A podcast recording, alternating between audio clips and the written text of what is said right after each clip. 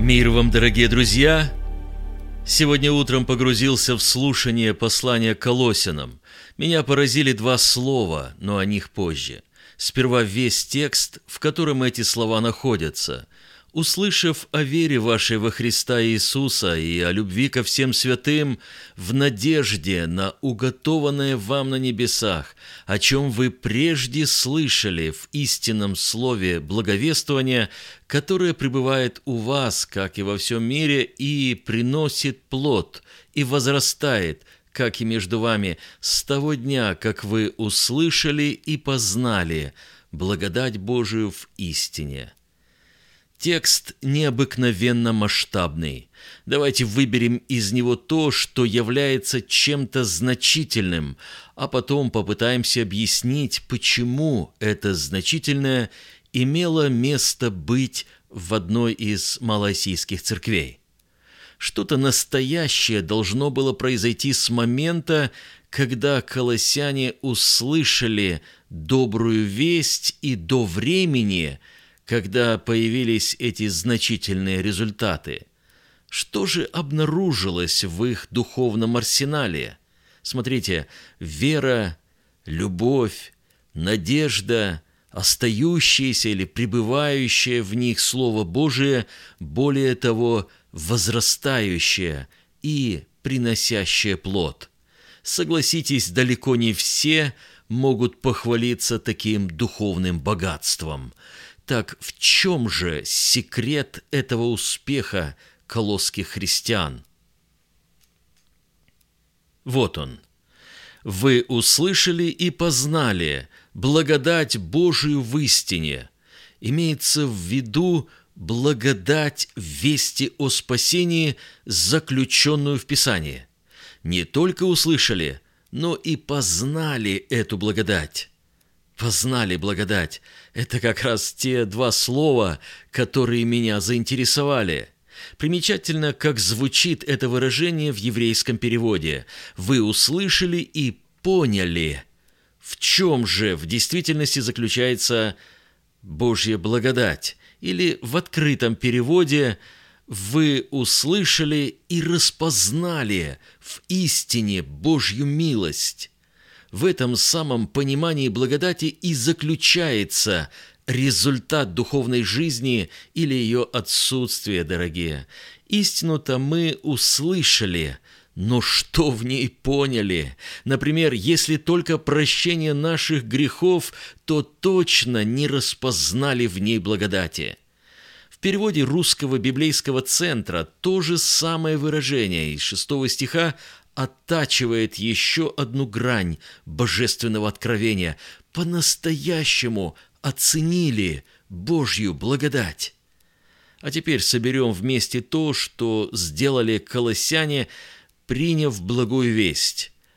Поняли, в чем действительно заключается благодать, распознали в истине Божью милость и по-настоящему оценили благодать Божию – сужаем до одних глаголов «поняли», «распознали», «оценили».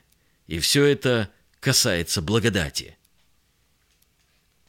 Возлюбленные, невозможно возрастать в Боге, если мы не уяснили для себя смысл благодати Божией. Информативно – это «Христос умер за меня». Но что это значит в итоге? Ведь не просто доброе, знакомое учение, с которым все здравомыслящие люди согласны, но это реальное спасение от реального ада.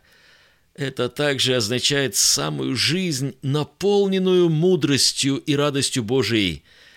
Так вот, это нужно усвоить, понять. Второе – это необходимость распознать в истине милость Божию. Милость не уменьшает истину, не ослабляет ее. Проявление милости Богом к человеку не сделало истину гибридной. Так вот, если ты пользуешься милостью Бога, то это не должно влиять на качество Его истины в твоей жизни.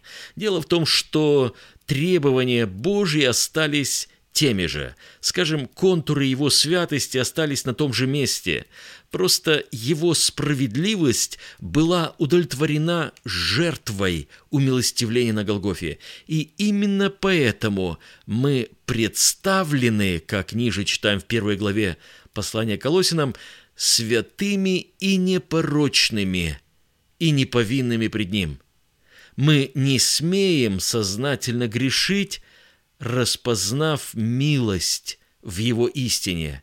Как только в нашей голове смешивается понятие милости Божией и вседозволенности человеческой, мы тут же терпим духовное банкротство.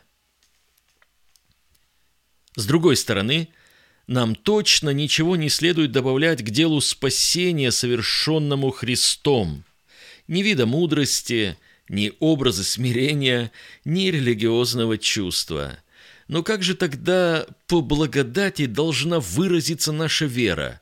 Конечно, в делах. И если их нет, то это опять же проблема. Кто-то справедливо заметил, что Евангелие говорит о двух видах дел – спасения и веры.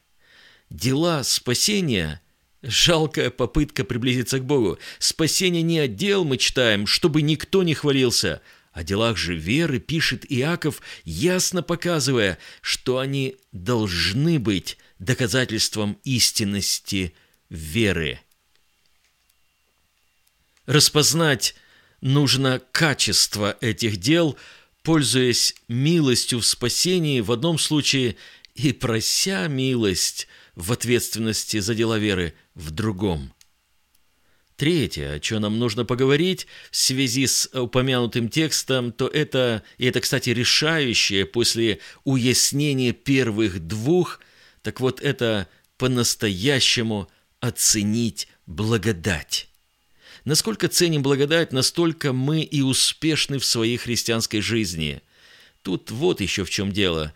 Незаслуженный дар – а все, что бесплатно, не оценивается достойно. Божья святость, и мы это знаем, освещает нашу греховность. Имеется в виду, мы больше ее видим. Чем ближе мы к Богу, тем больше видим свое несоответствие. По-настоящему оценивать благодать можно только находясь близко к Богу. Нужно заметить, что горизонты благодати расширяются по мере ее понимания. Мне иногда думается, что злоупотребление благодатью приходит от того, что люди ее не поняли, не распознали, где она есть и где ее нет, и не оценили ее. Мы никогда не будем пользоваться подлинной благодатью Божией, если мы ее не поняли и не оценили. Но если мы э, ею не пользуемся, то откуда будут результаты в духовной жизни?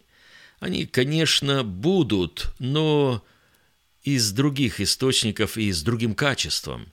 Во всяком случае, того, что пережили колосские верующие с Богом, мы не переживем.